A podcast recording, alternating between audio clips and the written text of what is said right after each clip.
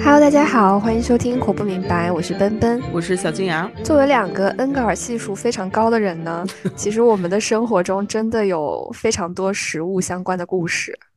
你有没有什么特别喜欢吃的东西，就是让你为之疯狂的？我喜欢吃的东西太多了，除了上次说的那个维维豆奶之外，还有若干个。但是我觉得都和我小的时候和我奶奶住在一块儿的那段时光有关系，因为那个可能是我人生当中最快乐的时光。不会吧？你的人生三十年最快乐的就是跟奶奶一起住的时候吗？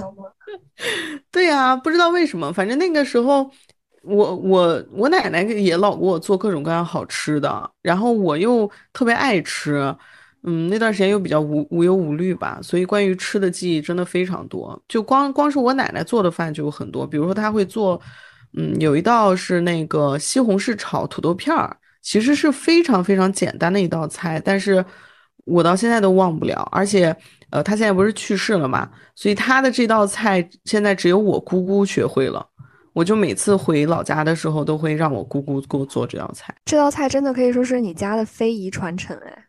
哎，对对对，而且你知道每个人做菜都不一样，尤其像我奶奶这种做了几十年菜的，就是她就算是把方子，我记得我是学过一次的，但是我就做不出来她的那个味道。而且有的时候，即使是同一个人用同样的食材，他换了一个地点做这道菜，比如说他从北京换到了上海，这道菜的味道感觉都会改变啊。有可能，我觉得可能和那个锅呀或者水质什么都有关系。其实我是一个不怎么挑食的人。我只是有喜欢吃和不喜欢吃的东西，就不喜欢吃的东西，你让我硬吃我也行。但是有些东西，我真的是发生了某些事件之后，我就再也无法下咽。我相信你也有吧？我有啊，我有一个特别特别奇怪的呃不吃的东西，就是那个玉米香肠，这个非常非常特定，对吧？非常具体。但是我就如果是普通香肠，你是可以吃的，对吧？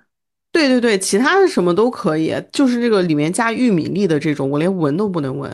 而且我确切的知道是为什么，就是因为我小的时候，我我其实我小的时候就是一个暴饮暴食的小孩，我我经常会把自己吃到暂时，我不知道这个这个拿那个普通话里面的词应该怎么说，就吃到你是什么意思？吃到你不舒服了，你开始打那种哈拉的嗝，就是哦，那个叫积食，我我叫积食。对对对，就是这个东西。然后我就开始会打一些奇怪的嗝，然后下一步就是呕吐嘛。然后有一次就是我又这么干了，就吃了太多。我那天吃了若干的，就吃完饭之后又吃了一些零食，然后又吃了西瓜。但是我最后吃的东西是玉米香肠。那个时候玉米香肠是刚刚推出吧，就市面上刚刚开始有这个东西。然后我姐姐就买回来，然后想尝鲜啊，我就很很好奇，我也尝了一口，然后没过多久我就吐了。但是我吐其实和这个玉米香肠是没有关系的，是因为我吃太多了。但是 anyway，我之后就再也再也吃不了玉米香肠，我也闻不了那个味道，我觉得特别恶心。哎，我也有类似的经历啊，是有一次去我的一个亲戚家吃饭，然后他们家又做了红烧肉这道菜。其实这道菜是蛮好吃的，但是我不知道为什么，是因为我那天喝了凉水还是什么原因，我也是在吃完饭不久之后就突然开始吐，就是当时的那个就是食物未完全消化，带着有一些腐烂和胃酸的那个酸臭味儿，混合着这种就是食物从你的喉咙流淌出来的。感觉就给我留下了特别深刻的印象，就以至于这件事情发生之后的很长一段时间，我都吃不了红烧肉。我突然想，我突然想，如果有听众是看到咱们的标题什么哎关于食物哎关于记忆，然后开心的点进来，然后发现一开始就在聊什么呕吐的酸臭味，就本来以为是一场治愈之旅，结果直接冲进了下水道。对呀，好惨哦。但其实这个这个点，我在若干年之后，就我上大学的时候，有一段时间不是爱看那个心理学的书嘛。然后有一次我才终于解谜了，就我当年为什么会对这个玉米香肠产生这种厌恶的反应？它其实是有一个名词叫味觉厌恶，就是这种不讲道理的条件反射。如果说你吃了一个什么东西，你呕吐了，你很有可能这么一次，只需要一次，你就会建立这样的一个联系。下次你再闻到或者吃到这个东西，你还是会觉得恶心。就当时他们还做过一个，就是确确定这个呃效应的时候，他们还做过一个实验，是说在这个牧场的周围，去放一些有毒的那个羊肉汉堡，然后这个防止这个狼来袭击嘛。然后这些狼来了之后就吃了这些汉堡，他们就开始呕吐。从此之后，这些狼就是对羊肉本身都产生了厌恶。不是他不吃汉堡，对羊肉产生了厌恶。首先，羊肉汉堡就很奇怪，好吧？我从来没有听 说过羊肉汉堡。但是他们的牧场里面养的是羊啊，他们为了让这个狼不要去吃羊，所以给他们喂了毒羊肉汉堡。所以这个狼把它做成毒烤全羊或毒烤羊肉，一定要做成羊肉汉堡。你的问题真的很奇怪，你去问这个什么约翰加西亚吧。我就要问你。但我那次反正看到这个之后，我就觉得哦，恍然大悟，为什么我就闻不了这个玉米香肠的味道？就真的是那种生理上的厌恶，闻到就想吐。而且你知道吗？就是这种现象之上，它还有一个可怕的 buff，叫做通感，就是人是有通感的这个能力的。就比如说你看到了一个柠檬，你就会觉得它很酸，你也会开始生口水了。对对，就是。你当对这个食物讨厌到了一定的程度，只要你哪怕在电视上看到它，你都会觉得有点反胃。是的，我刚才跟你讲这个玉米香肠的时候都有点反胃。真的吗？玉米香肠，玉米香肠，玉米香肠。我也有一道类似的菜，是跟你的玉米香肠有一些异曲同工之妙的，但是没有到让我呕吐的程度。只是我现在绝对不会吃它。但它其实是一道非常家常且美味的菜，就是麻婆豆腐 啊！你怎么会不喜欢麻婆豆腐？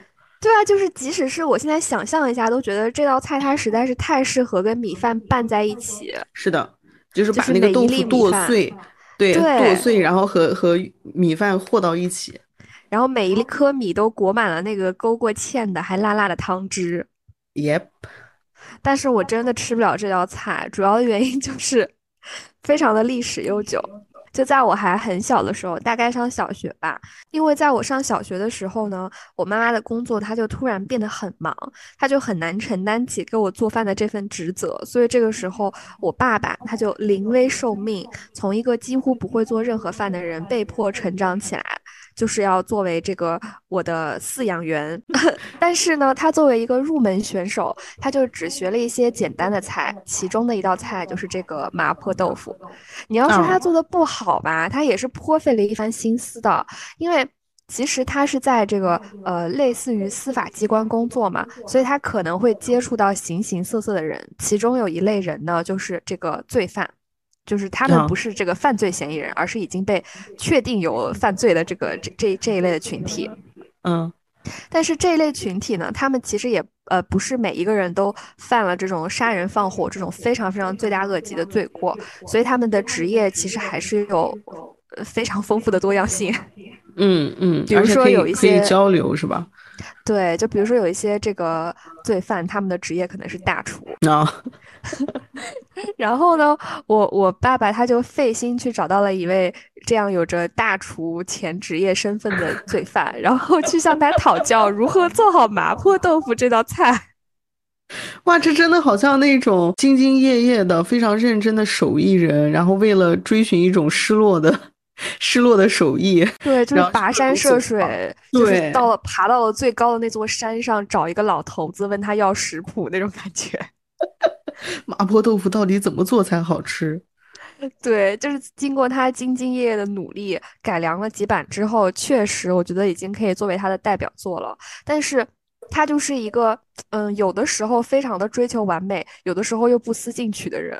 就当他一旦学会了一道菜，他就一直做，一直做，一直做，他再也不想要更新他的菜单。所以就以至于麻婆豆腐这道菜，我吃了起码五六年。每天都是这道菜，那可能真的会吃腻。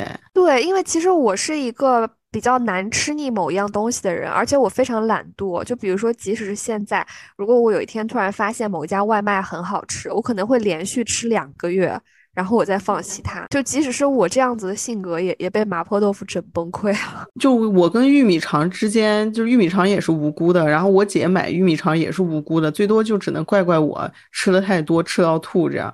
但是你这里面有一个明显的犯罪嫌疑人，就是你爸。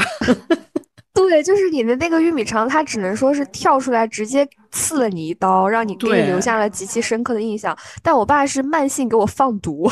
就有一天累积到了那个阈值，我突然就不行了，再也看不了一眼麻婆豆腐这道菜。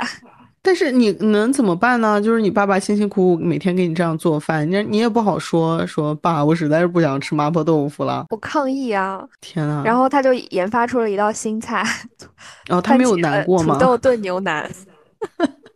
然后我又吃了三年的土豆炖牛腩，还好三前面五六年再加三年，你差不多也该毕业了，是吧？呃，对，就是终于考上了大学，解脱了。然后从此之后的可能五六七八年吧，再也没有吃过这两道菜。现在我已经稍稍恢复了对土豆牛腩这这道菜的喜爱，但是麻婆豆腐我还是不行。但是我真的是一个很不容易把东西吃到腻的人哎。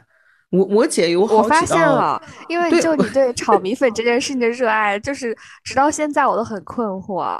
就是小的时候，我跟小金牙一样，都非常喜欢吃炒米粉，但我现在已经逐渐放下了对它的执念。就有可能我每一两个月吃一次，我就觉得 OK，尝过了就还不错。可是小金牙他来我家，每次都要点至少两到三次炒米粉，我真的很震惊。对我可能是从小学开始就吃炒米粉，然后初中的时候吃的频率很高。我我有的时候可能犯病了，一个星期每顿中午饭我都吃炒米粉，然后没想到现在我都三十了，还是这个毛病，还是最爱的我最爱的饭没有变。对啊，就有可能你就是比如说已经九十多岁了，最后一餐就是 有没有炒米粉？哎，挺适合的，因为这个东西又不硬又不什么的。最多可能就是有点辣，你你到时候牙都没了，你还能嚼得动吗？可以呀，那个米粉软软的呀，老人不就是可以吃米粉的吗？行吧，一个是炒米粉，还有一个是大盘鸡，就这两个东西是我最爱吃的。就没有现在又发明出了这个炒米粉大盘鸡，你有没有吃？对，上次回老家的时候，居然居然发明出了炒米粉大盘鸡，我真的是，我这次回家又吃了两。对我回家一个星期吃了两顿，我跟你说，我这次回家哦，我吃了呃四顿大盘鸡，三顿炒米粉，一顿大盘鸡炒米粉。你想嘛，一个星期总共也没多少饭，没有多少顿饭，然后还有两顿火锅，嘿嘿，所以我真的很难把一个东西吃腻，我的阈值可能很高。而且一般来说，如果是过年回家，都会。被迫要求不能点外卖，且吃一些就是自己家做的传统食物吧。就你还记得吗？我我那天就发了一个朋友圈，说大年初二我就是吃到了我妈妈的这个菜单，就感觉整个春节都是一个巨大的妈妈酱，我妈卡塞，就是她做什么我吃什么。而且她那大年初二那天的菜单非常的日式，是米饭配煎饺，煎饺就是。对啊，那个饺子就是大年初一的。我家的传统节目是大年初一一定要所有人坐下来包饺子，然后会包很多很多个，吃不完的周二大年初二就做成煎饺。这样，我之前我其实回家的时候也是那样，就是回我爸爸妈妈家的时候，我这次回是住我姑姑家嘛。我姑姑他们是那种城市里的食物潮流。跟随者，他们熟知这个城市里面哪里的什么东西好吃，然后最新流行什么，新开了什么餐馆，所以我就可以跟着他们。他们就是野生版的大众点评。呃，对对对，真的是，他们甚至都不怎么用大众点评这种东西，但是他们真的门儿清。我我就是靠着自己的嗅觉是吧？走在大街上，突然飘来了一阵味道，然后就是会跟随着这个味道而去。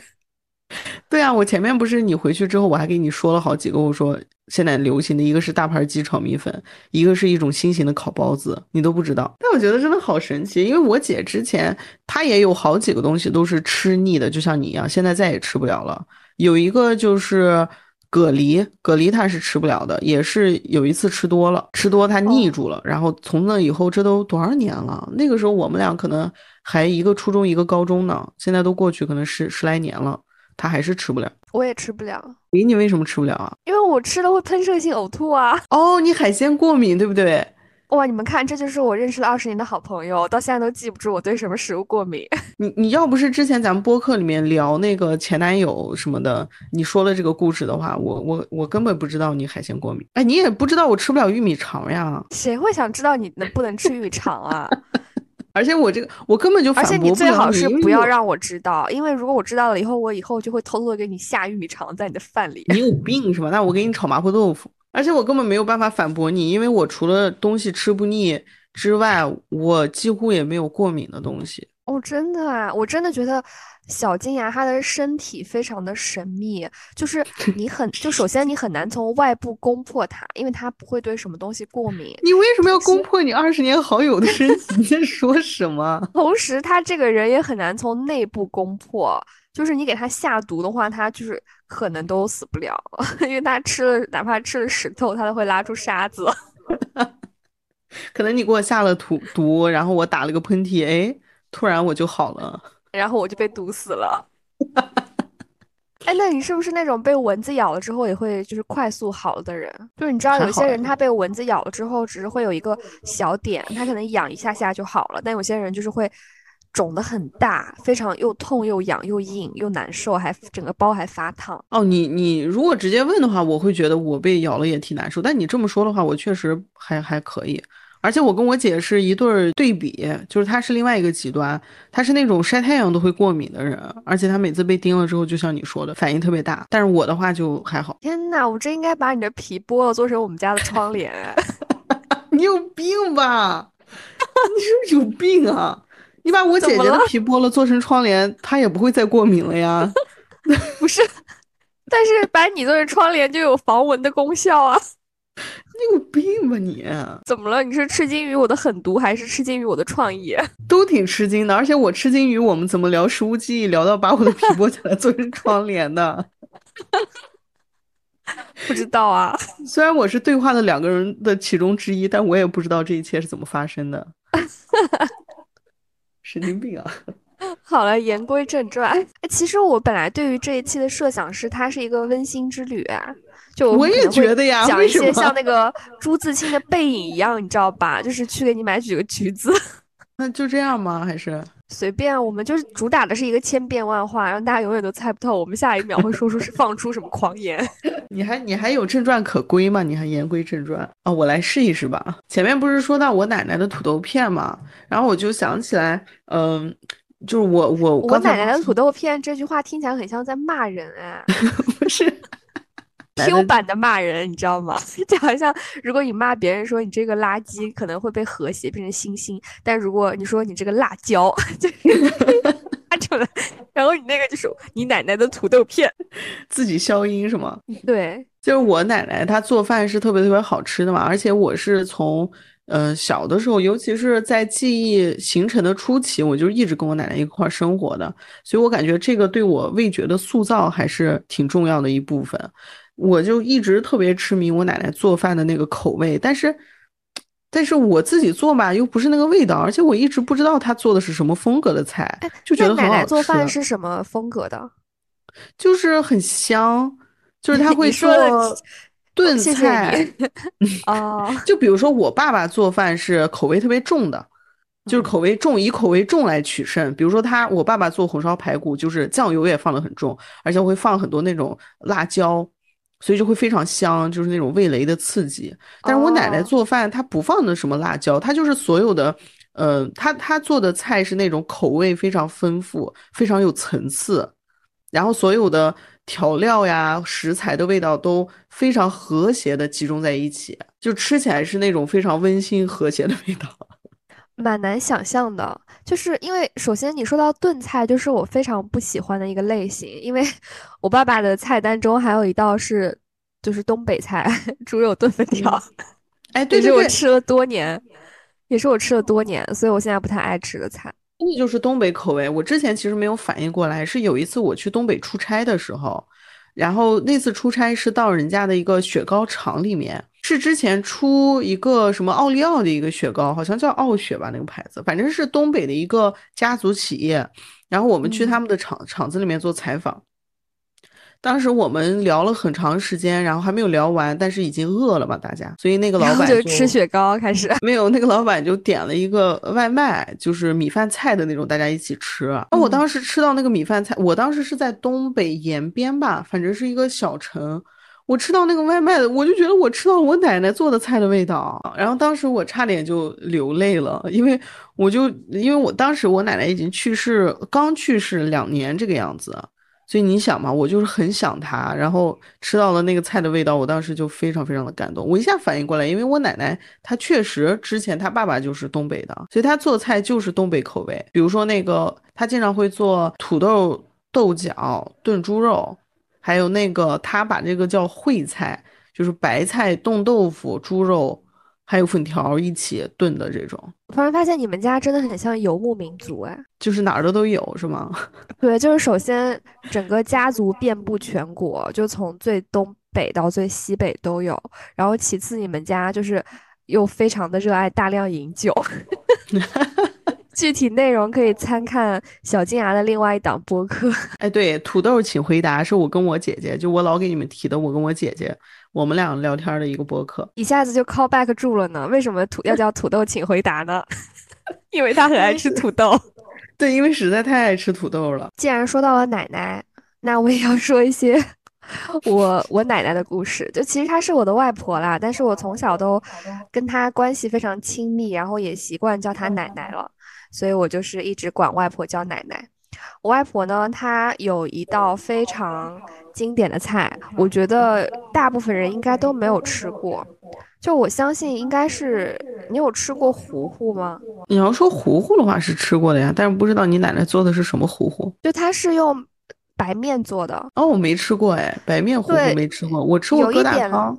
哎，对，是的，就是稍微有一点点类似于疙瘩汤，但是它会更加的粘稠一些。然后它就是里边会放一些胡椒粉，让它有一些些微的辛辣的味道。然后再呃放一些这个油油白菜，再放一些鸡蛋，就整体来说是一个非常清淡，然后又有一些些微的味道，又比较温热顺滑，很适合早餐吃的一道主食吧。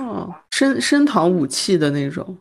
哦，对，真的，我外婆她非常沉迷于做一些升糖武器，就比如说她这些多年来，她最常出现的早餐就是豆子稀饭，就是她会放各种各样的豆子和杂粮，熬煮成一锅粥，然后每天早上喝一大碗。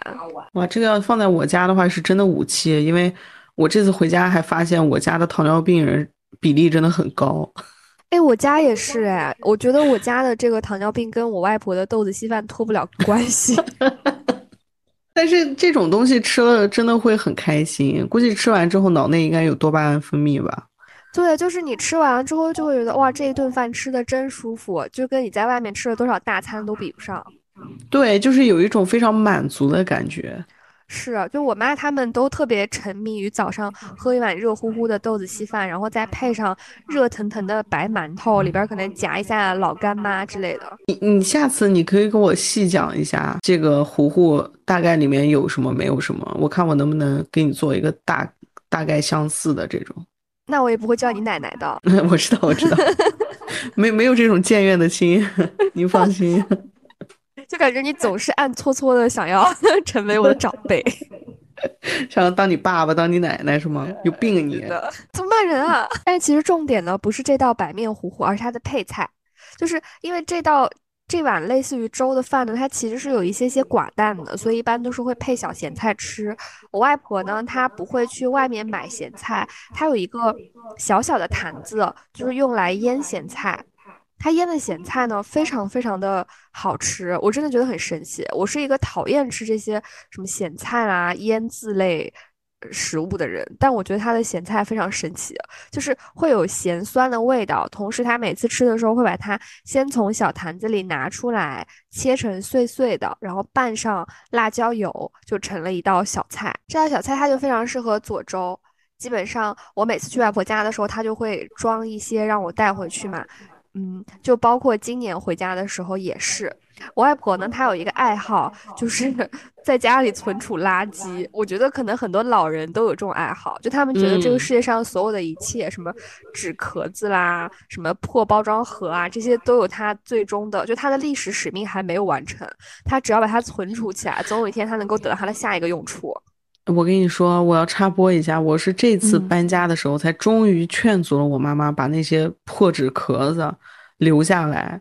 就之前的时候，我妈因为她前几年开始跟我们在这个大城市住嘛，然后她就发现我们经常搬家，她就开始不愿意扔纸壳子。我们之前在那个房子里面住了两年，就上一个房子，两年我我们睡的那个床底下就厚厚的一沓大箱子，放整整放了两年。然后后来我就这次搬家的时候跟他谈判，我就说咱们这个床底下的空间呀，他也是拿钱租的，对吧？咱们不要存一些奇奇怪怪的东西，咱们保持卫生啊。在一个家里面有猫啊什么的，我说，而且这个是安安全隐患，就跟他晓之以情，动之以理。终于他同意了，把那些纸箱子全部都扔掉。哎，你觉得这是不是一种 DNA 觉醒啊？因为你妈年轻的时候肯定也不这样。他不这样啊！我真的觉得，就是我外婆她的这种。奇怪的囤积癖已经到了一种可怕的程度，因为最开始的时候，她可能也只是收集一些喝过的饮料瓶，或者是装快递的纸箱，然后定期的把它们卖给就是废品回收的人。但是逐渐的，这个事情开始变得邪门了起来。比如说去外婆家吃饭的时候，会发现她掏出了一个那个装月饼的盒子，就是月饼下面那个托盘，然后让你用来就是装这个骨头，就是 吃饭的时候的骨头。肯定肯定是这种，每一次他刚好从他的这一堆你看起来是垃圾的东西里面抽出了一个东西派上了用场，每当这个时候就是给他了一个正反馈。然后，所以他才会越囤越多，他就特别有那种成就感。你看，果然用到了吧？其实我觉得，就你直接把它吐在。盘子里，然后再把它倒掉也没什么问题啊。总之，这也不是这这一期也不是为了批判我的外婆，但是就是说，因为她可能确实有你说的这个正反馈，所以我每次去的时候呢，她都会打开她的百宝箱，在里面精心挑选她这次要用来给我装小咸菜的容器，就有可能是 呃一个罐头吃空了的罐头玻璃瓶，也有可能是一个吃完了蜂蜜的玻璃瓶，就是每一个她都如数家珍，她能够非常详细的给我描述出。这这一罐蜂蜜是谁谁在什么时候送给他？他吃完了以后如何洗干净保存下来的？然后呢，我当时就是也已经放弃劝说他，就是这些东西没有什么必要存着。我觉得啊也行吧，因为如果不是有他的这些东西的话呢，确实可能也比较难找到一个合适的存放咸菜的容器。然后我就默许了他的这个行为，结果他就跟我妈妈爆发了一场战争啊？为什么？我不知道他们两个是不是会有隐隐约约的这种小心思，就是你有没有觉得，当你就是。不远万里的回到家乡的时候，对于其他人来说，你其实是一个客人，就是你是需要被迁就和讨好的那个人。他们两个，我觉得也有一定程度上的抱着这种心理。我外婆她就是献宝一样的为我挑选她最喜欢的玻璃瓶。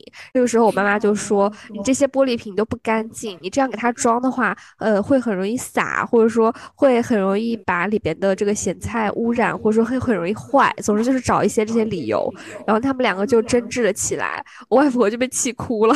但我觉得的确是，可能这个时候他们就是围绕着谁对你更好，然后更贴心，展开了一场战争。但各有各的想法，但是其实对他们来说都是都是自己更贴心的。比如说你你我刚才其实有被可爱到，就是你你说你奶奶从各种各样的瓶子里面，她的那些宝藏里面精心挑选出来一个小瓶子。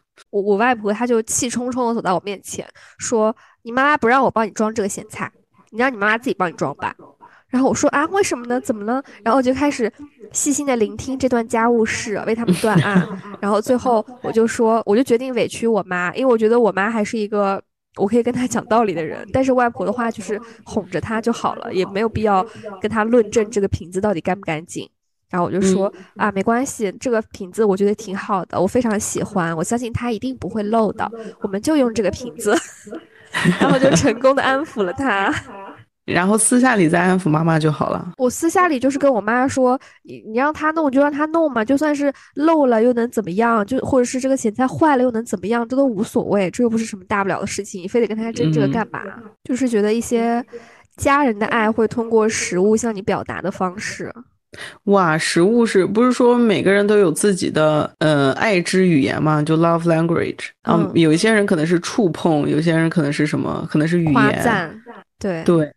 但是我们家就 就是食物。你说到这个的话，我突然想到，呃，就之前好像跟大家提到过一次，就是这个故事可以返场一下，就是我跟呃上一个男朋友分手的时候，分手吃了，做成了人肉叉烧包。我又不是螳螂，跟我分了没几天，他就正好过三十岁的生日，就像我现在这么大。他在三十岁生日的当天早晨特别早，可能六七点钟的样子吧，他就敲我家的门。他因为他那个时候知道我租的地方在哪里嘛，然后当时他就看起来就是有一点喝多了，肯定是通宵跟朋友喝酒嘛。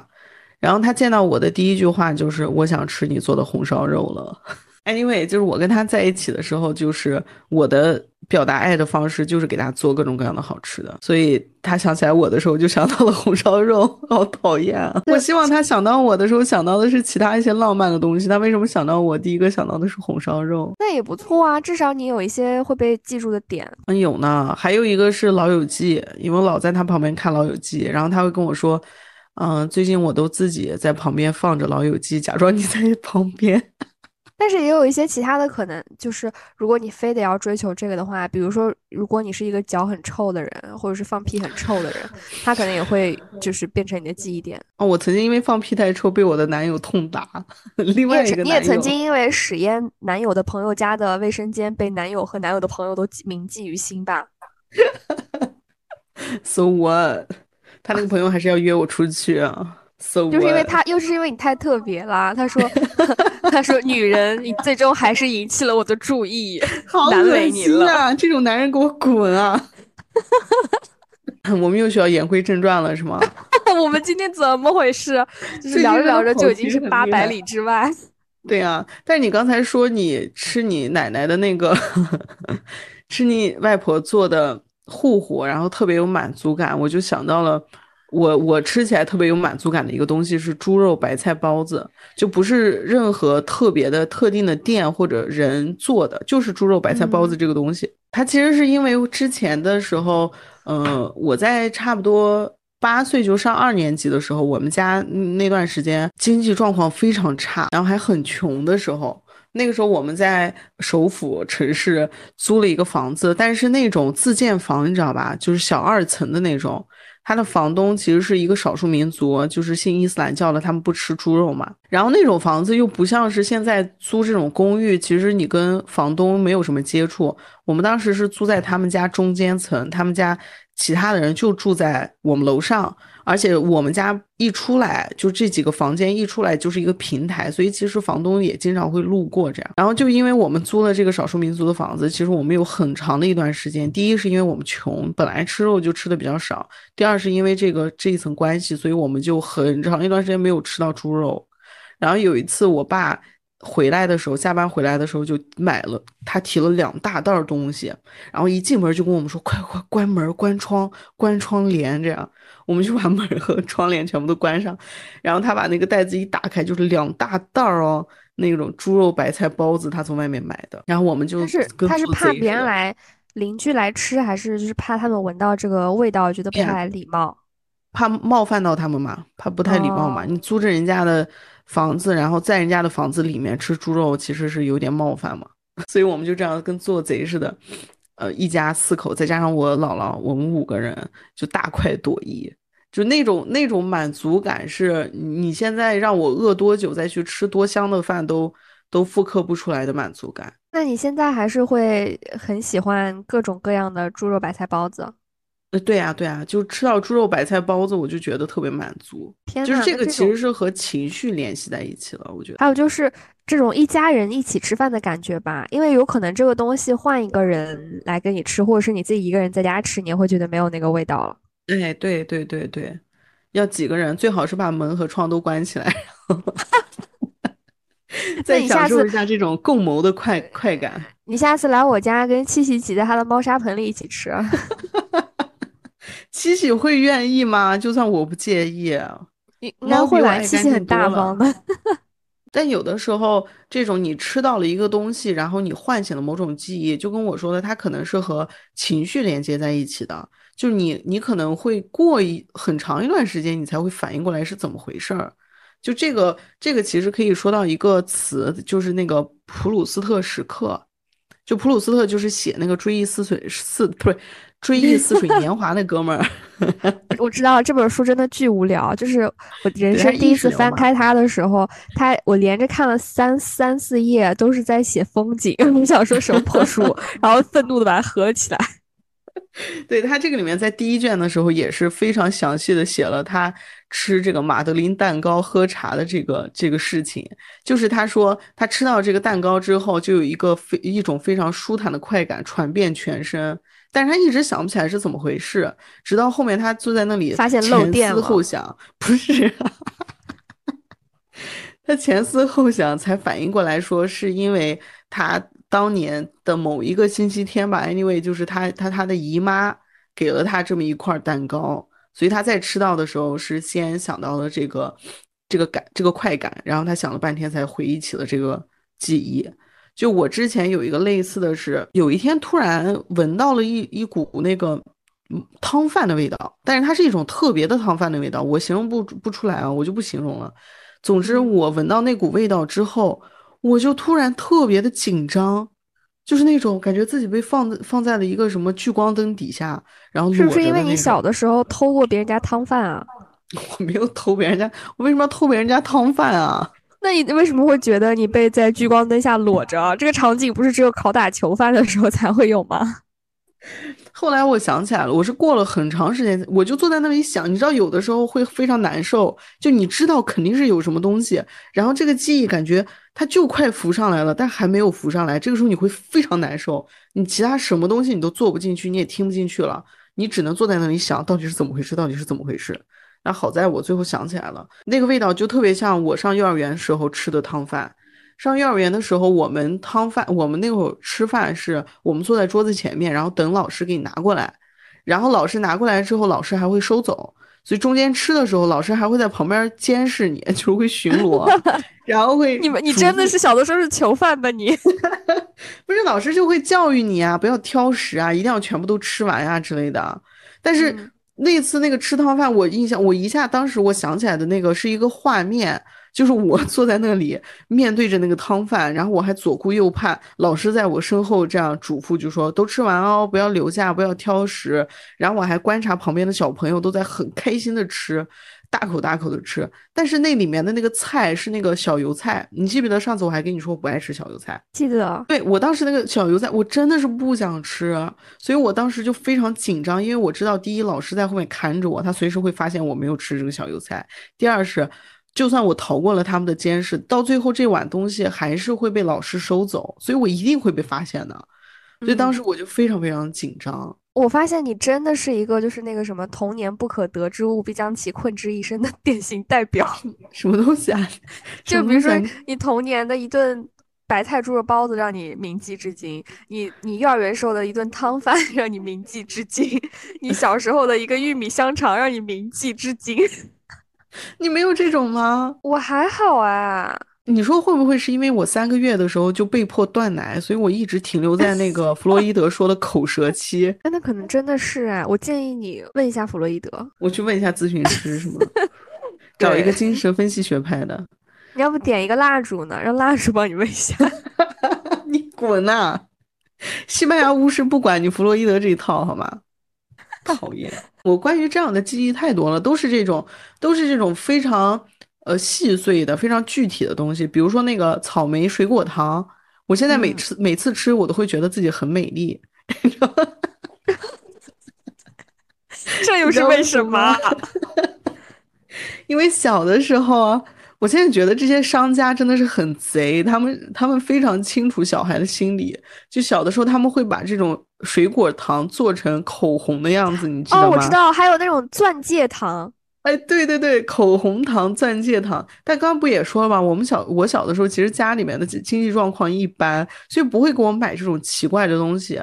而且那个时候，口红糖相比于其他的那种普通包装的糖，它是要贵一些的。所以我妈妈就很长一段时间不愿意给我买，然后有一次她终于给我买了，我当时就吃那个糖，我好开心，我还会把它真的像口红一样用，就把它涂在嘴上，然后觉得自己很美丽。所以现在，那你现在，嗯，你都无语了是吗？对。不知道该接什么话，知道自己这个时候该该自己捧哏了，但不知道该捧些什么。是的，无语凝噎了。真的就是一种很奇怪的感觉，就一吃草莓水果糖，我就会觉得哇，我今天好美哦。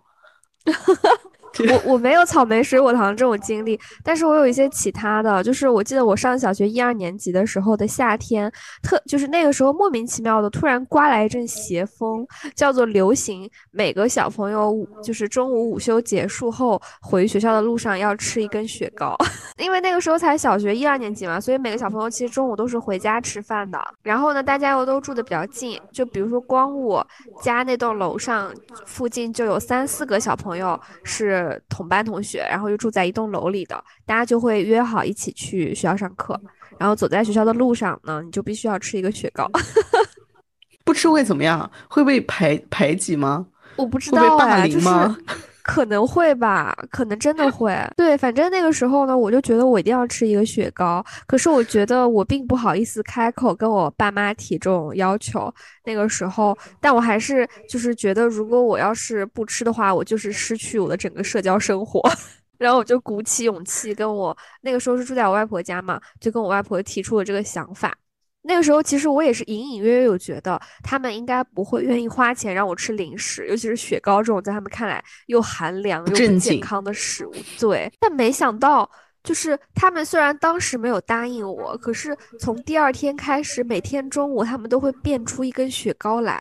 虽然那个雪糕是我最讨厌的橘子味棒冰，但是我觉得有这个雪糕就是我社交生活的入场券，就我也不 care 它是不是我喜欢的味道了。就是有就证明我可以，就我还觉得蛮开心的。那你家长还蛮好的，还会顺应你这种不讲道理的潮流。而且他们就是会假装那个雪糕不是从冰箱里拿出来的，是变出来的。他们就说你要听话，你如果不听话的话，明天就变不出来这个雪糕了。哦，这这就不可爱了。对，这就变成规训了。对，突然变成恐怖故事，你要听话，听话才有雪糕吃。是，我就所以就是我这个橘子味的雪糕一直在我的脑袋里。那个时候真的会有各种各样这样的潮流哎，我还记得一直到上高中，我们还在刮这种莫名其妙的食物风。有一阵是，呃，因为我们上高中的时候，那个食堂是在学校里的，然后我们校园又很小，其实买起来很方便的嘛。他那个是不限时会供应那个土豆卷儿啊，我知道，就是外面有一层薄饼，然后里面是土豆丝。对，超级好吃。然后我们学校也有，是不是？对，大家都会买来，然后偷偷上课在桌子底下吃。对，而且其实那个现在想来也不好吃啊。如果里面卷的是肉，我觉得可能还好吃一些。但它就是土豆饼还是挺好吃。但是你你这么说，还真的是，就是小的时候有一些觉得特别好吃的东西，有执念的东西，后来再吃就觉得很一般。就是前段时间的时候，我妈还突然买了一一罐高乐高回来。哦，你还记得吗？我记得它就有草莓味和巧克力味的。对对对，小的时代的眼泪了。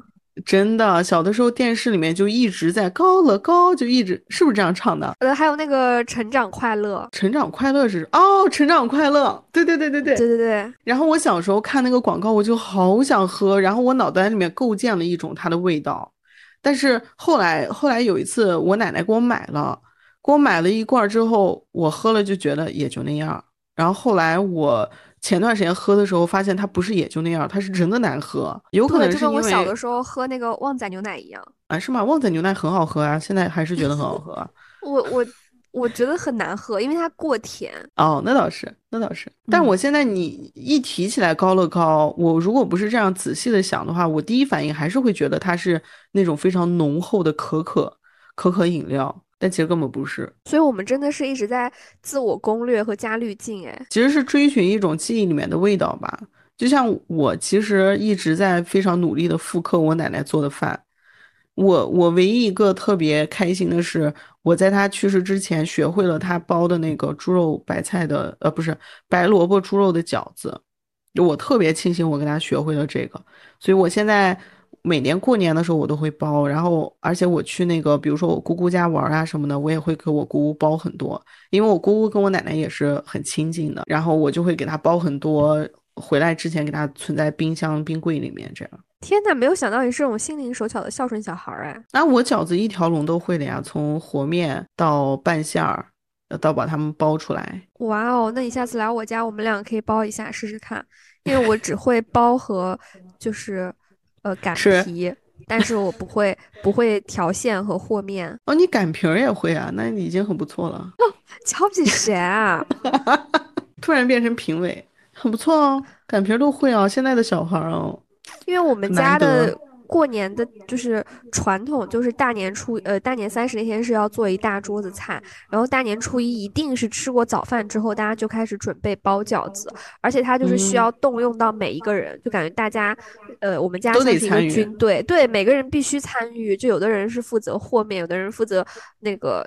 呃，擀皮有人负责包，就包括你哪怕什么都不会，你去剥几个蒜也是，你也算你为这顿饺这顿饺子做出了贡献。所以我现在就非常就是从一个这个活动的被迫参与者，成为了这个活动的主导者。基本上我一回家就会开始立刻问说，今年大年初一我们要包什么馅儿的饺子，然后就给大家每个人安排工作。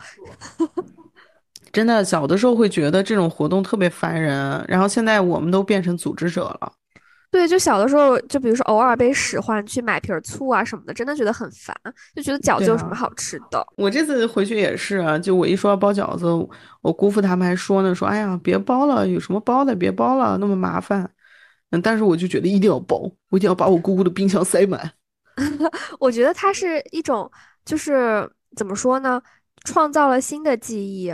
就之前那些是过去的回忆，就一直困住了我们，让我们觉得这个东西它有多好多好。然后可能唯一破除它的方法，就是我们现在创造一个关于这件事情的新回忆。对啊，而且我有的时候会觉得，我为什么说我特别庆幸，说我学会了我我奶奶的这个饺子，我就会觉得一个人是，你说他身体的消亡是他的死亡吗？我觉得可能是他所有有关他的记忆全部都消除了才算。所以，如果这份味道还在我手上延续的话，感觉就是我奶奶还在。你想啊，就我们现在每年过年的时候，餐桌上还是有它的味道，这个就是它的方子。所以，如果说它的饺子还在餐桌上的话，就感觉它还在跟我们一起过年啊。那如果你不生小孩的话，你奶奶的方子就没办法传承下去了，传给我们家猫呗。你家猫会吗？我可以传给你，然后你再传给你的小孩。可是我也没有小孩。好烦呀！我周围有没有结婚生小孩的呀？嗯，我姐也不不结婚不生，然后你也不结婚不生，那怎么办呢？逮着谁啊？征征集一下听众听众朋友们，如果你们已经结婚生小孩了，请联系我，请求求你去继承一下小金牙奶奶的方子。对呀，帮我延续一下这个食谱好吗？谢谢。哇，你这个真的是好真诚。那你你愿意为子儿付费吗？就是付钱雇别人学习一下这个方子。我这个我想一想吧，我考虑一下。一到关键的时刻又开始抠了，是不是？突然陷入陷入沉默。